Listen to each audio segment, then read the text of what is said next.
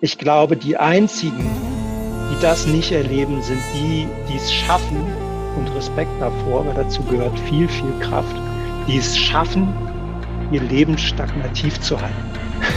Die sozusagen es schaffen, sämtliche Entwicklung aufzuhalten, indem sie sich entweder wegducken oder vermeiden oder was auch immer dahinter kommt.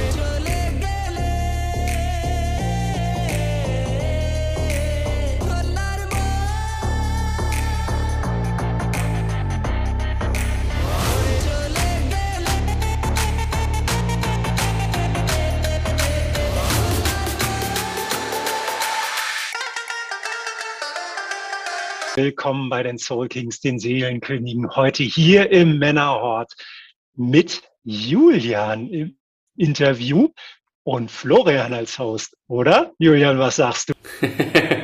ja, ich freue mich wieder am Start zu sein. Was geht ab, meine Lieben? Willkommen bei der neuen Podcast-Folge Soul Kings, der Männerhort, alles über den Mann von heute. Und ich freue mich, dass du wieder dabei bist, dass du dir die Zeit nimmst für deine persönliche Weiterentwicklung, dass du dir die Zeit nimmst für dich, für deine Gedanken, für deine Gefühle, denn das ist das, was wir mit Soakings hier erreichen möchten. Wir möchten diesen Ort kreieren, wo du dich einfach wohlfühlst, wo du deine Gedanken, deine Gefühle einfach frei rauslassen kannst und einfach hier ein bisschen Mehrwert mitnehmen kannst. Und heute nehmen wir die letzte Podcast-Folge von Florian und mir, wo Florian mich ähm, ganz, ganz, ganz intensiv interviewt hat, was eine sehr unglaublich tiefe und ehrliche Folge war. Falls du diese Folge nicht kennst, ein paar Folgen zurückgehen. Ich kann dir auch gleich sagen, ich gucke einfach mal ganz kurz, welche Folge das war, dann können wir das nämlich hier direkt an dieser Stelle einmal mit einbauen. Folge 4, perfekt.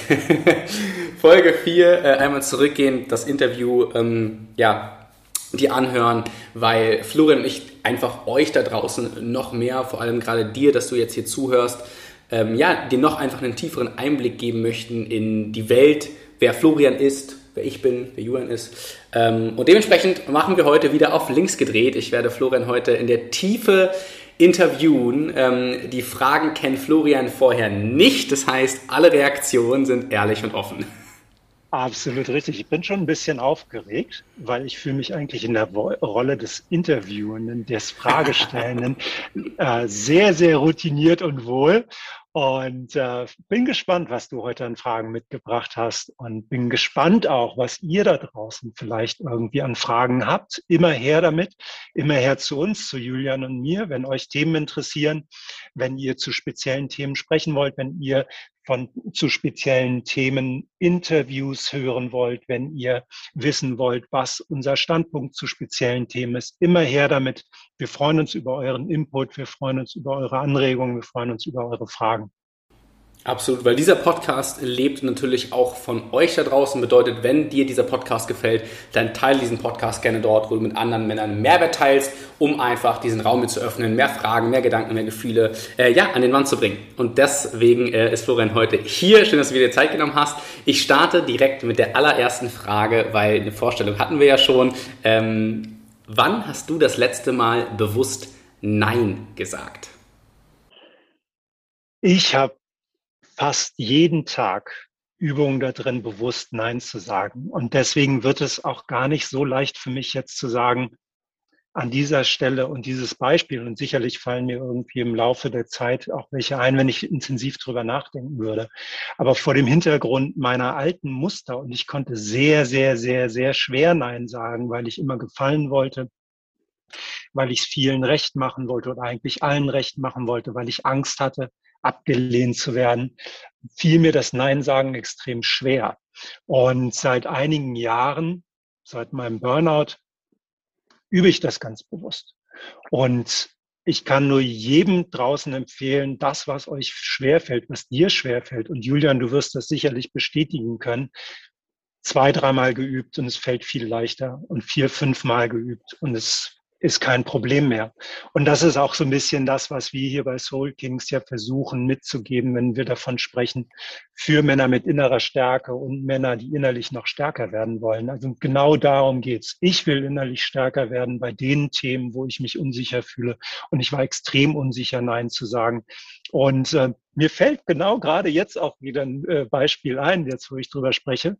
Äh, gestern bin ich gefragt worden, ob ich was ausdrucken kann. Und das kam, passte mir sowohl in den Zeitplan nicht und B war auch nicht der richtige Drucker am Start. Und um da nicht irgendwie gleich in dieses alte Muster zu fallen, habe ich Nein gesagt. Ganz simples, mhm. blödes Beispiel. Aber früher hätte ich, und deswegen erwähne ich es überhaupt, weil es so ein läppisches Beispiel ist, früher hätte ich angefangen, mir Gedanken darüber zu machen, wen kann ich organisieren oder wen habe ich in meinem Bekanntenkreis oder wer kann da unterstützend helfen und damit einen Haufen Zeit und Energie verbraucht, anderen es recht zu machen. Völlig mhm. unabhängig davon, ob das sinnvoll gewesen wäre oder nicht. Und äh, jetzt schaffe ich es sehr easy, da auch mal zu sagen, ich gucke, was bei mir ist und ich sage nein. Und was für mich so ein Gradmesser da ist, ist immer so zu gucken, bin ich in der Fülle? Habe ich gerade mhm. Ressourcen mhm. übrig?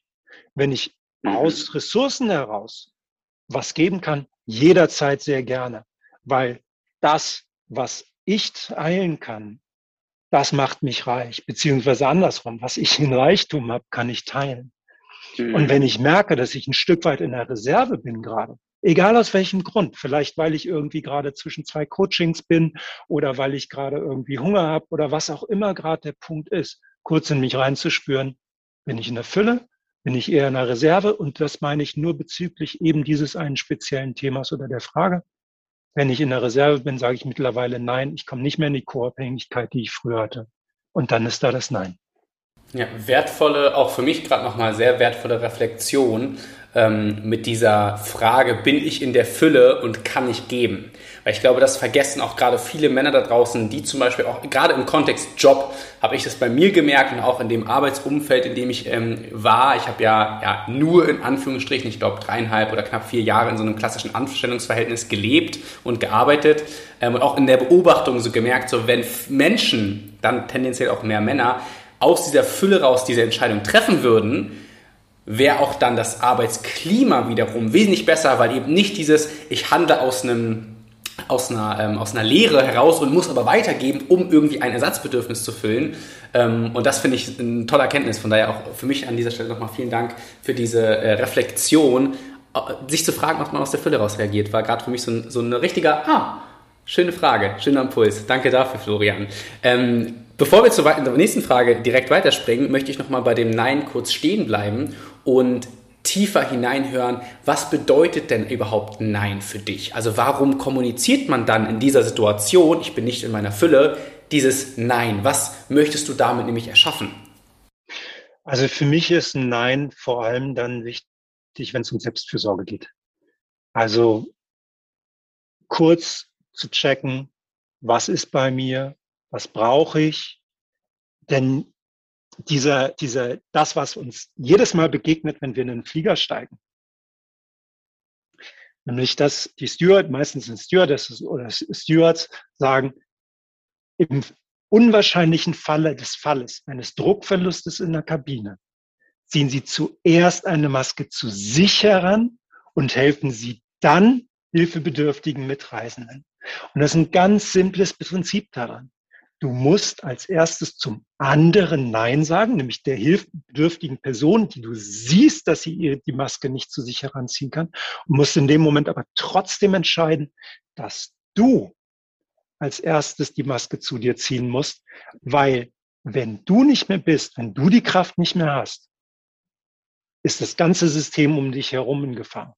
Und das ist so ein bisschen das, wo für mich wichtig wird zu fragen, ist es ein Ja oder ist es ein Nein? Und was ist die Konsequenz des Nein? Die Konsequenz des Nein muss nicht bedeuten, dass ich aus dem Kontakt gehe. Die Konsequenz des Nein muss nicht bedeuten, dass ich nicht fürsorglich bin, sondern die, das Nein ist auf die Situation bezogen. Es ist nicht auf den Menschen bezogen, es ist nicht auf das gesamte Umfeld bezogen, sondern es ist nur auf die Situation bezogen. Und das ist für mich wichtig. Zu sagen Nein, wenn es gerade nicht passt und davor, und das klingt jetzt nach irgendwie einem großen Exkurs, aber davor zu schauen, vor welchem Hintergrund ist es vielleicht funktional und vor welchem Hintergrund ist es dysfunktional. Und dann zu entscheiden, was ist für mich die logische Konsequenz oder was ist für mich der sinnvolle Weg, damit umzugehen. Mhm. Spannend, dass du das mit der Maske gerade gesagt hast, weil äh, dieses Beispiel fände ich auch immer ganz gerne. Ich hatte sogar auch in meinem Mentoring-Programm einen Feuerwehrmann und bin da mit ihm nämlich auch in diese Thematik hineingetaucht, weil er natürlich auch sagt, so hey, ich als Feuerwehrmann, so ich sehe da halt Leid, Feuer und bla, aber ich muss halt immer erst auf mich gucken, meine Versorgung muss stehen, damit ich überhaupt nicht nur der Person im ersten, zweiten und dritten Stock helfen kann, sondern auch im fünften, sechsten, siebten, achten, neunten und auch im zehnten.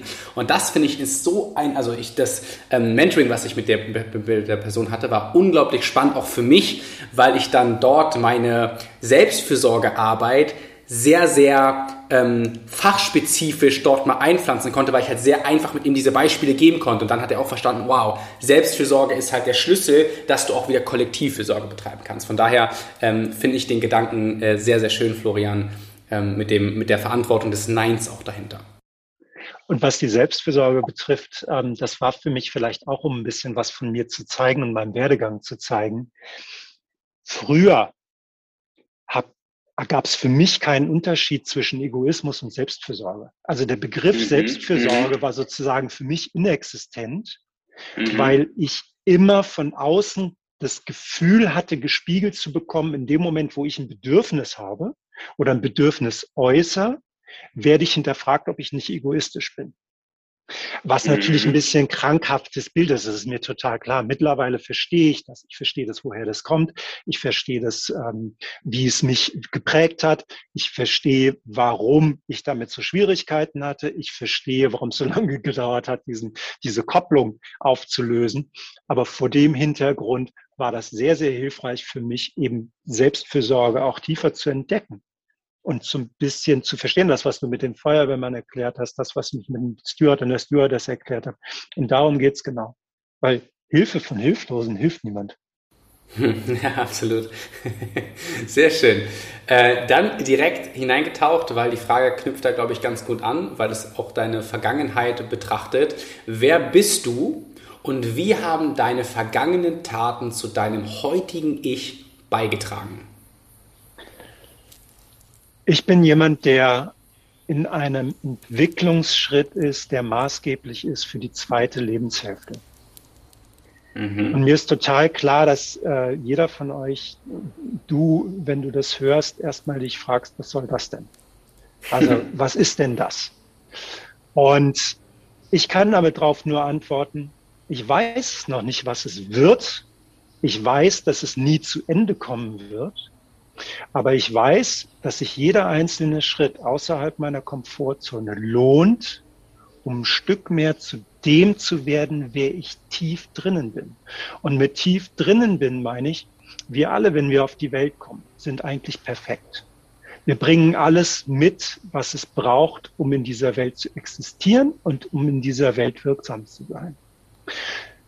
Ganz schnell kommen wir schon in jungen Jahren wirklich als, das fängt eigentlich als Baby schon an, kommen wir in dem Moment, wo wir ein Stück weit Bewusstsein für uns und unsere Bedürfnisse haben, kommen wir in das, die Bredouille, dass wir in der Interaktion mit anderen an Grenzen stoßen. Aufgrund der ihrer Weltbilder, aufgrund der ihrer Ideale, aufgrund und so weiter und so fort. Das heißt, wir erleben mit unserem Bedürfnis ein Stück weit erstmal Schmerz, wenn es abgelehnt wird, gehen in die Anpassung, gehen in die Vermeidung, damit wir eben dieses schmerzhafte Erleben nicht wieder replizieren und replizieren und replizieren. Das wäre ja ein Stück weit dumm, wenn wir sozusagen immer das Gleiche mhm. machen würden oder immer etwas gleich machen würden und immer gegen die gleiche Scheibe laufen würden. Also fangen wir an, uns anzupassen. Und diese Anpassungslayer, die bilden sich kontinuierlich auf. Hey, was geht ab, ihr Lieben? Vielen Dank an dieser Stelle einmal für euren ganzen Support in den letzten Wochen. Wenn dir diese Podcast-Folge gefällt, dann lasse bitte eine Bewertung. Teile diesen Podcast gerne dort, wo du mit anderen Männern Mehrwert und Wissen teilst. Denn wir möchten diesen Podcast gemeinsam mit dir in die Top 10 der Podcasts für Persönlichkeitsentwicklung bewegen. Wir möchten hier ein Forum kreieren, einen Ort, wo Männer sich abgeholt fühlen, Männer loslassen dürfen, Männer in ihre persönliche Entfaltung, in ihre persönliche Transformation gehen dürfen. Und deswegen haben wir auch eine fünftägige kostenfreie Live-Mentoring-Challenge vorbereitet. Alle Informationen zur Challenge, alle Fragen, alle Module, alle Inhalte und wie deine Transformation aussehen kann, findest du in den Show Notes. Und jetzt viel Spaß bei der weiteren Podcast-Folge. Und stabilisieren sich ein Stück weit auch über die Zeit hinaus, wo es notwendig ist. Am Anfang sind wir abhängig davon, von unseren Eltern geliebt und versorgt zu werden. Aber das hört irgendwann auf. Oder von unseren Bezugspersonen, die sich um uns sorgen. Das müssen nicht immer die Eltern sein. Das können auch Paten sein. Das können, können äh, Ersatzeltern sein und so weiter und so fort. Und diese ganzen Layer tragen immer mehr dazu bei, dass wir sozusagen ein Stück weit den Kontakt verlieren. Und damit sage ich nicht alle, aber bei mir war es ganz intensiv, dass wir ein Stück weit, dass ich ein Stück weit den Kontakt zu dem verloren habe, was ist eigentlich innen da drin heile? Was sind für Bedürfnisse da? Und das ist der Weg, den ich meine, wenn ich beschreibe, ich bin auf, der, auf dem Weg, das alles wieder zu entdecken und das alles zu entdecken. Also vom Zugedeckten ins Aufgedeckte zu mhm, kommen mhm. und da wieder einen Zugang zu finden. Und ich habe schon ganz, ganz viel geschafft, aber ich weiß, dass da ganz viele Themen auch sind, an die habe ich mich entweder noch nicht rangetraut oder ich weiß noch nicht, dass sie da sind oder ich habe noch keinen Zugang dazu, obwohl ich merke, dass wenn ich darüber spreche, ich sofort emotional werde. Ich merke, dass da Emotionen hochkommen, die vielleicht die Tränen in die Augen treiben oder so. Und ich kann es gar nicht genau definieren, warum. Aber ich merke, da habe ich ein Thema. Aber ich habe noch nicht den passenden Weg gefunden, einen Zugang zu finden. Und das meine ich mit zurückzufinden zu diesem heinen Kern. Und das ist was, ich habe keine Ahnung, was morgen passiert.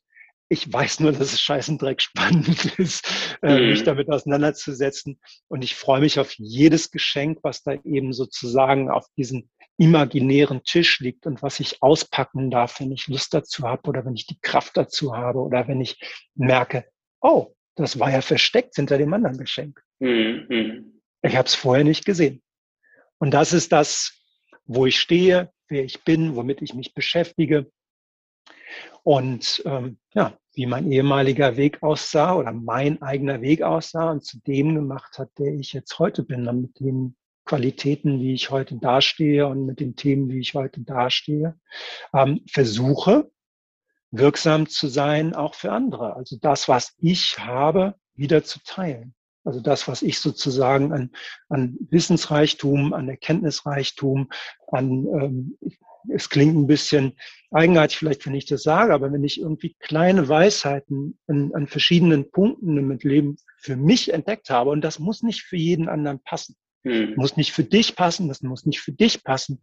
Aber ich versuche damit Impulse zu geben, weil ich weiß, wie scheiße schwer das ist, das alleine durchzustehen. Und ich habe mich sehr viel, sehr alleine mit den verschiedensten Themen gefühlt. Und ich hatte niemanden, der so die Vertrauensperson war oder das Vertrauensforum war, wo ich mich damit hätte zeigen können. Und sich damit alleine zu fühlen, das war echt schmerzhaft. Hm. Ja, ich finde, du hast die, die zweite Lebenshälfte, die du angesprochen hast, fand ich einen ganz spannenden Impuls. Damit einhergehend auch eine Impulsfrage direkt von mir. Wann glaub, glaubst du, beginnt diese zweite Lebensphase? Weil, bevor du das jetzt beantwortest, ne, gebe ich dir mal meine Perspektive gerade damit. Ähm, wenn man das als, oder erstmal so, gibt es nur zwei Lebensphasen? Wäre ich erstmal so ne, die Frage, weil ich fühle mich jetzt gerade zum Beispiel auch ähm, durch diese, ja, nennen wir es mal ganz ähm, Hokuspokus-like Selbstfürsorgereise, die ich in den letzten zwei Jahren, zweieinhalb Jahren ähm, durchlebt und erlebt habe, die sehr, sehr, sehr intensiv und emotional war für mich und auch meine Menschen drumherum, weil Wachstum bedeutet auch loslassen und auch Menschen loslassen, Gefühle loslassen, alles, was dahinter ist. Und ich habe das Gefühl, dass für mich jetzt auch wie so ein nächster Lebensabschnitt beginnt.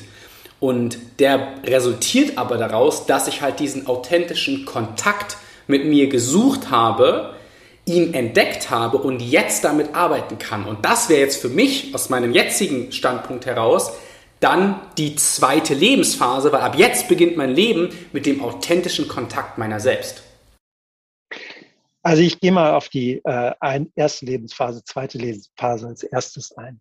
Ähm, es gibt x verschiedene Lebensphasen für jeden von uns.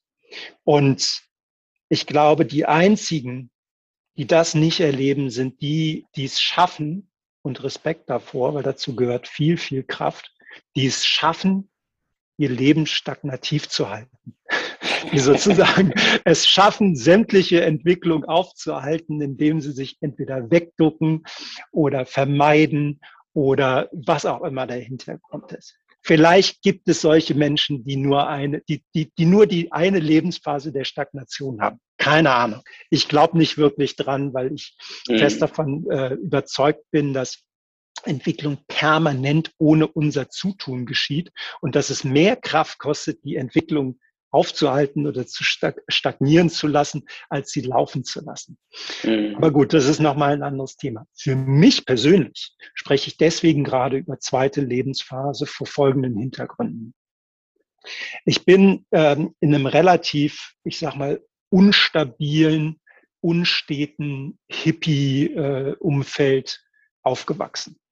Wir sind extrem viel umgezogen. Das heißt, da war am nächsten Tag nicht gewiss, ob da noch ein Stein auf dem anderen steht. Das könnte ich natürlich so als eine Lebensphase sehen. Aber warum ich von der zweiten Lebensphase äh, spreche, ist, abseits von dem, wie ich groß geworden bin oder wie ich sozusagen aufgewachsen bin, habe ich irgendwann an einem Punkt für mich ein Stück weit entschieden, und das sage ich jetzt bewusst, das habe ich damals natürlich nicht so bewusst gemacht, ich will Stabilität in meinem Leben. Und mit Stabilität, was habe ich gemacht? Schule gegangen, Abi gemacht, Studium gemacht, ähm, geschaut, dass ich möglichst schnell schon während der Schule mein eigenes Geld verdiene, während des Studiums genügend Geld verdienen, um mein Studium zu finanzieren, um mein Leben zu finanzieren. Ich habe sehr früh Kinder bekommen. Ich habe geschaut, dass ich den Kindern einen finanziellen als auch äußerlichen Rahmen biete, der ein Stück weit Sicherheit gibt. Ich sage deswegen ein Stück weit, weil auch das lief in Anführungsstrichen nicht perfekt, weil ich mit der Company, mhm. bei der ich beschäftigt war, auch mit den Kindern zusammen zweimal umgezogen bin. Ich weiß, was ein Umzug für Kinder bedeutet. Ich weiß, ähm, dass diese, diese neuen äh, Umfelder auch Herausforderungen mit sich bringen. Insofern, da war ich nicht sage ich mal, durch die Bank weg 100 Prozent an einem Ort. Und deswegen habe ich nicht immer permanent geschafft, Stabilität, für Stabilität zu sorgen. Aber was ich versucht habe, ist, immer für die anderen da zu sein verlässlich zu sein, was den Income betrifft, verlässlich zu sein mit dem, wie ich präsent bin, verlässlich zu sein als Vater, verlässlich zu sein als Ehemann und so weiter und so fort. Das meine ich sozusagen, diese Verlässlichkeit, diese Stabilität, dieses Aufbauen von, nennen wir es ganz klassisch, einem konservativen, normalen Leben draußen in der Gesellschaft als Arbeitnehmer, Steuerzahler und so weiter und so fort. Ich steuere immer noch Steuern, by the way, nur dass das nicht missverstanden wird von euch da draußen alle. Ähm, also das heißt, da wirklich so eine relativ in Anführungsstrichen normale konservative Laufbahn einzuschlagen, die eben mit Reihenhäuschen, Familie und äh, äh Dienstwagen und so weiter und so fort da einfach sehr viel Stabilität mit sich bringt. Zweite Phase begann damit, als all das, was ich da so gemacht habe, dazu beigetragen hat, dass ich im Burnout gelandet bin. Mhm. Und für mich ist dieser Burnout, der, ich habe das auch, als ich mich vorgestellt habe, am Anfang, ähm, in Folge eins war das, glaube ich, dieses Podcast hier des Männerhorts, das schon erzählt, 2017, 2018 war sozusagen der Punkt, wo ich sage, da war mein Burnout und da war der Bruch. Auch wenn es elf Jahre gedauert hat, wo ich akt, also eigentlich noch viel länger, aber wo ich aktiv sozusagen darauf zugearbeitet habe, auf diesen Burnout. Das sage ich jetzt im Nachhinein so. Das habe ich natürlich mhm. so Frage noch, als ich drin gesteckt habe. Und die zweite Lebensphase ist die, die danach kommt jetzt. Alles das, was danach ist. Das Reflektieren, Zugang zu mir, Selbstfürsorge, das Entdecken, Wiederentdecken von inneren Anteilen an Bedürfnissen. Und das meine ich mit zweiter Lebensphase.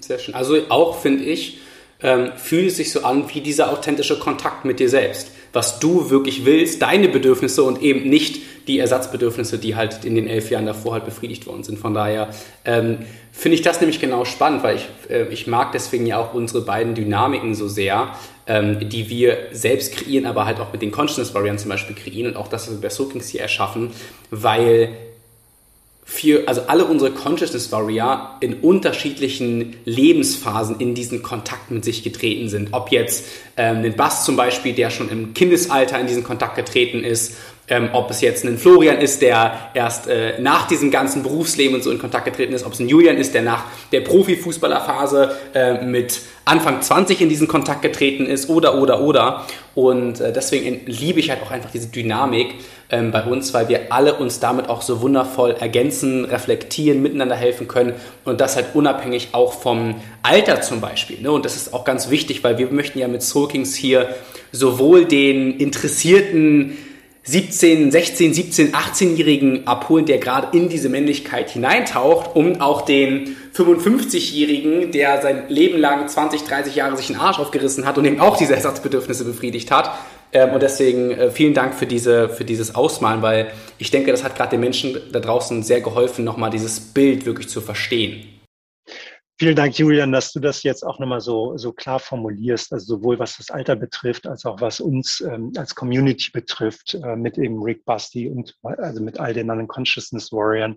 Und mein großer Wunsch ist, meine große ähm, Vision ist, ähm, und das teilen wir ja, Julian, du und ich, dass ihr da draußen, wenn ihr euch angesprochen fühlt, werdet Teil der Bewegung, kommt mit zu uns, zeigt euch, stellt euch euren Schatten, stellt euch euren Verletzungen, indem ihr das eben nicht alleine machen müsst, sondern wir sind füreinander da, miteinander, nicht in Konkurrenz, eben genau diese Dinge zu unterstützen, um ein Stück weiter dem eigenen inneren Bedürfnis, dem Kern, was du gerade ge gesagt hast, Julian, eben näher zu kommen, weil darin liegt wahre Freiheit aus meiner Sicht. Nächste Frage.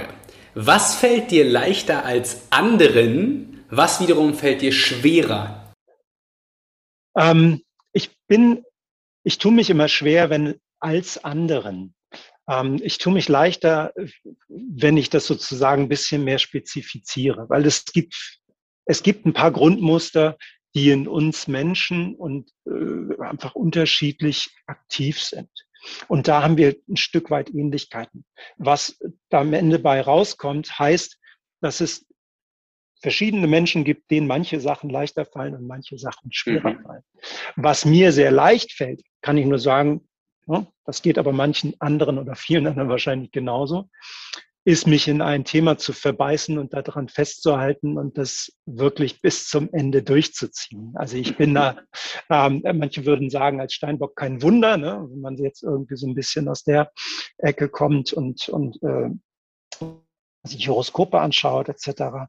und da viel äh, Wert drin legt, eben zu gucken, was gibt es da für Charaktereigenschaften, die eben entsprechend der Sternzeichen zuzuordnen sind oder häufiger auffallen in bestimmten Konstellationen. Insofern fällt es mir sehr, sehr leicht.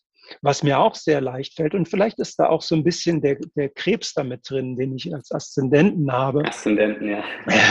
ähm, also wie lebe ich meinen Steinbock? Ich lebe meinen Steinbock als Krebs. Das heißt, trotz dieser Zielstrebigkeit und trotz dieser Hörner, die ich habe und trotz dieses Durchboxens, was ich machen kann, und damit kann ich manchen Leuten auch echt auf den Nerv gehen, das weiß ich, ähm, gibt es trotzdem auch so dieses mal rechts, mal links, dieses, wenn ihr euch vorstellt, ein Krebs, der so seitlich geht und mhm. äh, ihr könnt das am Strand beobachten, die sind ja mal so zack, so seitlich nach rechts, seitlich nach rechts und dann verziehen sie sich irgendwie schnell wieder irgendwie in, in ihrer Höhle. Ich habe auch das. Das heißt, ich habe teilweise eben auch so dieses mal rechts gucken, mal links gucken, nicht sicher sein, mal irgendwie sicherer werden. Das heißt, diese Qualität ist auch drin. Was bedeutet, dass ich mir auch unterschiedliche Perspektiven einhole. Mir fällt das sehr, sehr leicht, auf der einen Seite zielstrebig auf etwas zuzugehen und auf der anderen Seite auch sehr, sehr leicht die Perspektive zu ändern. Und das ist was, was, für was ich sehr dankbar bin, weil ich mir dann dadurch nicht schnell Meinungen oder Urteile bilde, sondern erstmal versuche, mit dem anderen in Dialog zu gehen und zugewandt zu erforschen, woher kommt er? Wieso denkt er so oder wieso sagt er sowas so, um das zu verstehen und dann erst meine Meinung zu bilden. Und das fällt mir auch sehr, sehr leicht. Was mir sehr schwer fällt, um da den zweiten Teil der Frage zu beantworten, ist immer noch das Nein sagen, immer noch dieses mich abzugrenzen, weil ich, und das hat Gefahren in sich, weil ich ein tiefes, tiefes Bedürfnis und ich weiß gar nicht, ob das ein echtes Bedürfnis ist oder ob das sozusagen was Gelayertes ist obendrauf, ein Ersatzbedürfnis ist, weil ich das tiefe Bedürfnis habe, dass sich Menschen in meiner Umgebung wohlfühlen. Und für mich mhm. ist es eine große, große Übung zu schauen, wo darf es anderen Menschen auch nicht gut gehen und ich trotzdem glücklich sein. Mhm. Und das ist was, was mir extrem schwer fällt, weil ich immer schaue, was kann ich dazu beitragen, dass es Menschen gut geht. Und dann mich sehr schwer tue, wenn ich in der Leichtigkeit bin und in der Fülle bin, jemanden anderes zu erleben, der da eben gerade nicht ist. Und dann nicht meinen inneren Retter sozusagen aktiv werden zu lassen, der dann sozusagen irgendwie forciert und da kommt wieder diese, diese gehörnte Steinbock-Qualität raus. Mhm. Ja, du musst da jetzt doch aus diesem Loch raus und jetzt komm, mhm, Chaka, die ja. Welt ist doch schön und guck doch mal draußen die Sonne und schau dir mal die Blätter im Wind an. Da einen gesunden Zugang zu behalten, sowohl zu mir als auch einen respektvoll, fürsorglichen, aber gleichzeitig eben nicht in der Co-Abhängigkeit landenden Florian zu erleben, der sich da sozusagen aufopfert. Das ist was, was mir schwerfällt. Hm. Das würde nämlich auch direkt die nächste Frage, finde ich jetzt schon auch beantworten. Und zwar gibt es momentan eine Abhängigkeit, vielleicht sogar eine Sucht nach etwas. Und ich glaube, gerade weil du auch äh, die Folge von Devin und mir äh, so betont hast, hast du dich, glaube ich, nämlich in dieser Empathie, Sucht ähm, auch gerade so ein bisschen wiedergefunden. Für alle die, die die Folge von Devin und mir noch nicht kennen, äh, zurückgehen hier mal ein paar Folgen, die Folge zum Thema Suchterkrankungen. Äh, ganz spannende Folge. Und Florian, gibt es momentan oder würdest du diese Abhängigkeit, diese vielleicht sogar Sucht, die du gerade beschrieben hast bezüglich der Empathie, auch als Sucht ähm, labeln, wenn wir jetzt mal kurz in diesem Labeln bleiben? Ähm, mittlerweile zum Glück nicht mehr. Mhm. Und mit zum Glück meine ich nicht, dass es mir irgendwie in den Schoß gefallen ist, sondern ich habe sehr, sehr viel Zeit damit verbracht. Und es war sehr schmerzhaft, da in verschiedene Themen reinzugucken und in mir so zu erforschen, woher kommt das eigentlich? Ich glaube, ich habe die, die drei Süchte, mit denen ich äh, grundsätzlich zu tun habe, habe ich auch in der ersten Folge erwähnt. Arbeitssucht, Harmoniesucht und ähm, Arbeitssucht, Harmoniesucht und Perfektionismus. Also Perfektionismus sehe ich auch eben als Sucht. Es ist für mich ein Weg, in diesen ehemaligen Süchten die Potenziale zu sehen und mit diesen Potenzialen und mit diesen Stärken darin umzugehen und diese Stärken zu nutzen, um damit wirksam zu sein und andere Menschen dabei zu unterstützen. Als Sucht wirklich zu bezeichnen, ich bin, ich fühle mich das erste Mal, glaube ich, in meinem Leben unabhängig, was das mhm. betrifft. Und natürlich, und das ist jeder, der, der mit Süchten mal zu tun hatte oder der Süchte kennt, und das kann auch Bulimie, Anorexie und ähnliches sein, äh, weiß, wovon ich spreche, wenn ähm, ich sage, und es wird immer Teil des Lebens bleiben. Aber wenn wir es schaffen, sozusagen für uns Wege zu finden, damit in ein, ich sag mal, friedliches, versöhnliches Miteinander zu kommen, in uns selber. Vielleicht auch mit Annahme so damit einhergehen. Annahme ist, mhm. genau, das, also Annahme mhm. spielt da eine ganz, ganz große Rolle. Wenn wir sozusagen in dieser Annahme sind und es akzeptieren, und das ist was, was ich ganz interessant finde. Nehmen wir zum Beispiel das Thema Scham. Die Scham hört sofort auf, wenn wir das, wofür wir uns schämen, ins Außen bringen. Was ich damit sage ist, wenn wir etwas haben in einer Situation, wo wir merken, dass Scham in uns groß wird und wir einen Zugang dazu haben, zu sehen, warum wird diese Scham groß? Nehmen wir mal an, ähm, mein Auto ist verbeult und nur 2000 Euro wert und dein anderes Auto ist irgendwie 25.000 Euro auf dem Gebrauchtmarkt wert. Keine Ahnung. Und ich mich dafür schäme. Ich aber sage, hey, ich habe echt eine verbeulte Karre deine Karre, die glänzt ja ganz schön. Ist die Scham entdeckt und etwas, was offen mhm. ist, kann sich nicht mehr schämen. Mhm. Das heißt, ja. die Scham geht sofort verloren. Und das meine ich so damit, in dem Moment, wo ich sozusagen transparent bin, mir gegenüber auch, wirkt es nicht mehr im Hintergrund und beeinflusst uns auch nicht mehr so. Und das ist mhm. das, was ich so mit den Süchten auch in Verbindung ziehe. Da, wo wir sozusagen hilflos sind, der Sucht ausgeliefert sind und uns aktiv damit beschäftigen und auch mal schauen, was für eine Sehnsucht liegt eigentlich hinter der Sucht.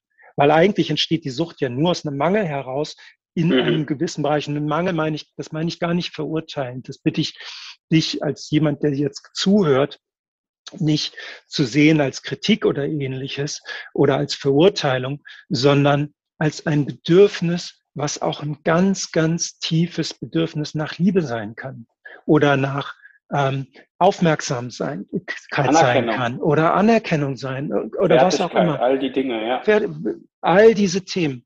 wenn ich da das Gefühl habe, ich werde dann nicht gesehen oder ich bekomme dazu wenig, das muss gar nicht mal ein aktives Gefühl sein, sondern das kann sein, dass es einfach zu wenig ist und wir gar nicht wissen, mhm. dass es zu wenig ist.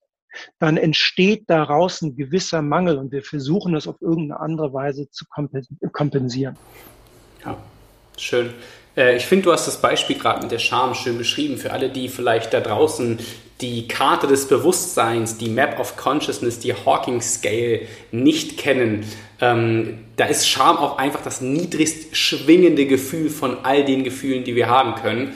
Und es geht in der Arbeit, die ich mache, und Florian, guck mich mal an, kurz nick einmal ab, dass die Map of Consciousness ist ja bei dir auch bestimmt sehr integriert. Daumen geht hoch, sehr schön. Ähm, dass es nicht darum geht, irgendwie aus der Scham direkt in Liebe äh, zu landen, sondern einfach nur ein Gefühl, eine Frequenz höher. Und das, was du gerade beschrieben hast mit diesem Auto, fand ich nämlich ganz spannend, weil man bewegt sich dann aus der Scham heraus vielleicht in Trauer. Man ist dann traurig darüber, dass man sagt, ah, ich habe nicht so ein schönes Auto und so, aber es ist halt eine andere Frequenz, eine höher schwingendere Frequenz. Und dann können wir die nächste Stufe hören und die nächste und die nächste und landen vielleicht in der Neutralität und dann haben wir ganz eine andere, eine andere Herausgangslage. Ähm, zu agieren. Deswegen das Beispiel ähm, ist ganz wertvoll für euch hier draußen, falls ihr die Map of Consciousness noch nicht kennt. Googelt die einfach mal, schaut euch die an und wenn ihr Fragen habt, kommt gerne auf Florian und mich einfach zu. Zwei Fragen habe ich noch. Jederzeit. Darf ich noch eine kurze Sache dazu ergänzen? Natürlich. Ich, das hat gerade mit mir resoniert, als du das ähm, beschrieben hast mit den verschiedenen Stufen. Das ist was, was ich jedem von euch da draußen mitgeben möchte. Wann auch immer jemand sagt, du musst dich nur selbst lieben und dann wird, wird die Welt gut. Hm. Hinterfragt mal, worum es wirklich geht. Weil jemanden zu sagen, der sich selbst nicht liebt oder lieben kann, du musst dich nur selbst lieben, ist im Prinzip so, als würdest du mit einem Betonklotz einfach jemanden erschlagen und erdrücken. Und das ist ein ganz, ganz wesentlicher Punkt. Lasst euch nicht von irgendwelchen Vorgaben von außen, Wünschen von außen oder von irgendwelchen Idealen von außen klein machen. Lasst euch nicht zerdrücken davon, sondern schaut, wo ihr ein Thema habt so wie ich schaue, wo ich ein Thema habe, wo du schaust, Julian, wo du ein Thema hast und schaut mal, was wäre denn ein kleiner Schritt in eine andere Richtung? Und das muss nicht mal die Richtung sein, wo ihr sagt, das ist aber die Richtung, wo es zum Ziel geht. Nee, einfach ein Schritt in eine andere Richtung, weil das macht Türen auf. Und dann wird ganz automatisch Schritt für Schritt möglich sein. Aber überfordert euch nicht. Weil diese Überforderung, die macht klein und die macht kaputt.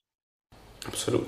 Ja, geht es auch so ein bisschen, nee, aber voll, voll absolut, da geht es ja auch so ein bisschen um Zielerreichungsgrade, ähm, ne, inwieweit auch man die Ziele, die man sich setzt, auch irgendwie halt in der, im, da spreche ich so ein bisschen von der 4%-Regel, ne, inwieweit so die, die Ziele dürfen so 4% über dem sein, was du kannst, damit es erreichbar ist und auch, äh, habe ich eine Guideline zu entworfen, ähm, werde ich vielleicht mal im Nachgang hier mich nochmal drum kümmern, die habe ich nämlich zum kostenfreien Download ähm, ermöglicht. Aber ich werde einfach sagen, an dieser Stelle, die wird es auf jeden Fall auch bei Soakings geben. Von daher noch ein weiterer Grund, bei Soakings mit am Start zu sein. Zwei Fragen noch. Ähm, und zwar die eine Frage hast du jetzt gerade so ein bisschen schon angesprochen, die möchte ich aber ganz zum Schluss nehmen.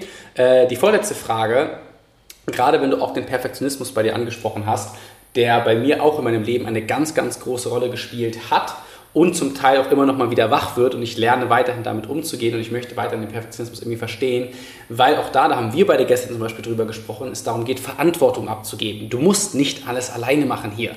Und das war für mich eine riesen Erkenntnis, weiter zu wachsen, weshalb auch für mich persönlich Soul Kings einfach so ein wundervoller Ort ist, weil auch ich wieder dort Verantwortung abgeben kann, weil auch ich wieder ähm, mich öffnen kann, Impulse aufnehmen kann, weil wir können nicht immer nur geben, geben, geben. Florian, welche Rolle spielt für dich in deiner persönlichen Entwicklung Verantwortung abzugeben? Ich habe lange, lange Jahre Autonomie mit Autarkie verwechselt. Dann hol mal die Leute ab, was das bedeutet.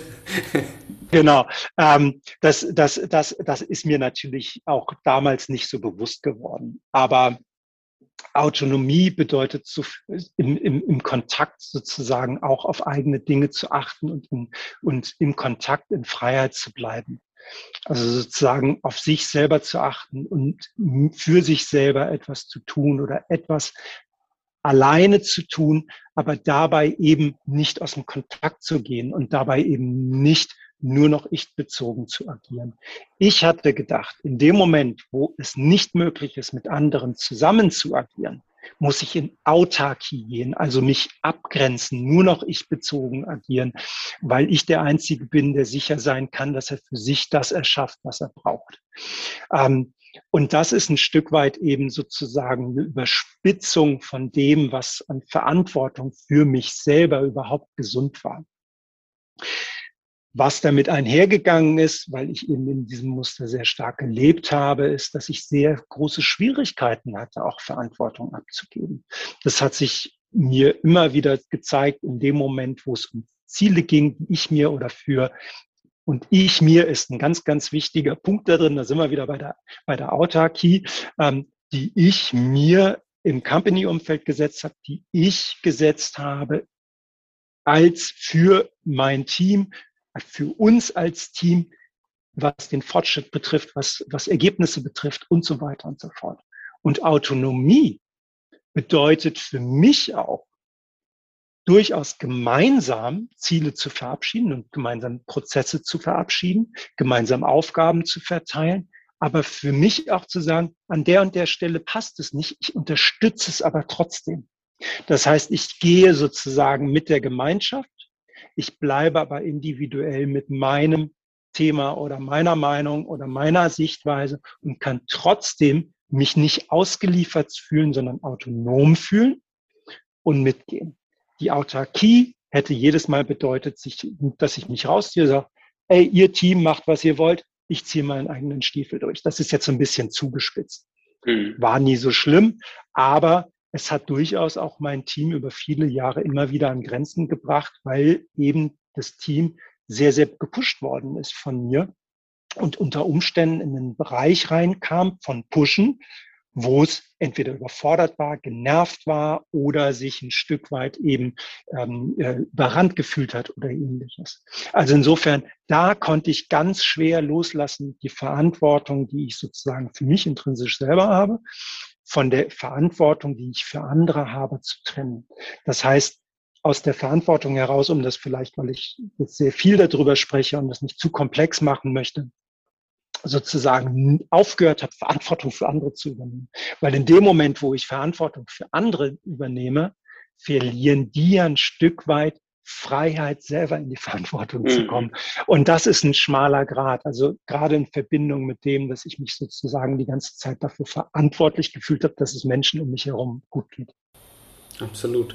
Schöne, schöne Gedanken hier, ganz, ganz wertvoller Input. Und deswegen kommen wir jetzt zur letzten Frage.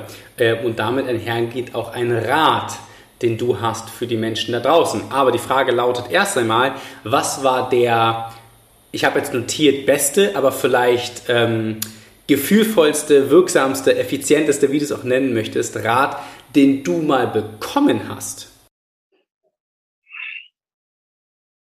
Für mich ist es eigentlich die Summe aus ganz vielen verschiedenen Impulsen. Ähm, ein maßgeblicher Impuls war vor vielen Jahren die Frage eines Therapeuten nach dem, ob ich nicht mal schauen möchte, wo es in meiner Familie spukt. Mhm. Euch geht's da draußen wahrscheinlich genauso, wie es mir damals ging ich saß da so und dachte so, what the fuck, was soll denn das für eine Scheißfrage? was, was will der denn jetzt gerade von mir? Und das hat mir aber ermöglicht, weil es mich doch auch bewegt hat, es hat mich beschäftigt, mir ermöglicht, einfach mal ergebnisoffen zu forschen. Und dadurch bin ich ins Fragen gekommen, bin ich ins Recherchieren gekommen, bin ich ins Interviewen von anderen gekommen und so weiter und so fort.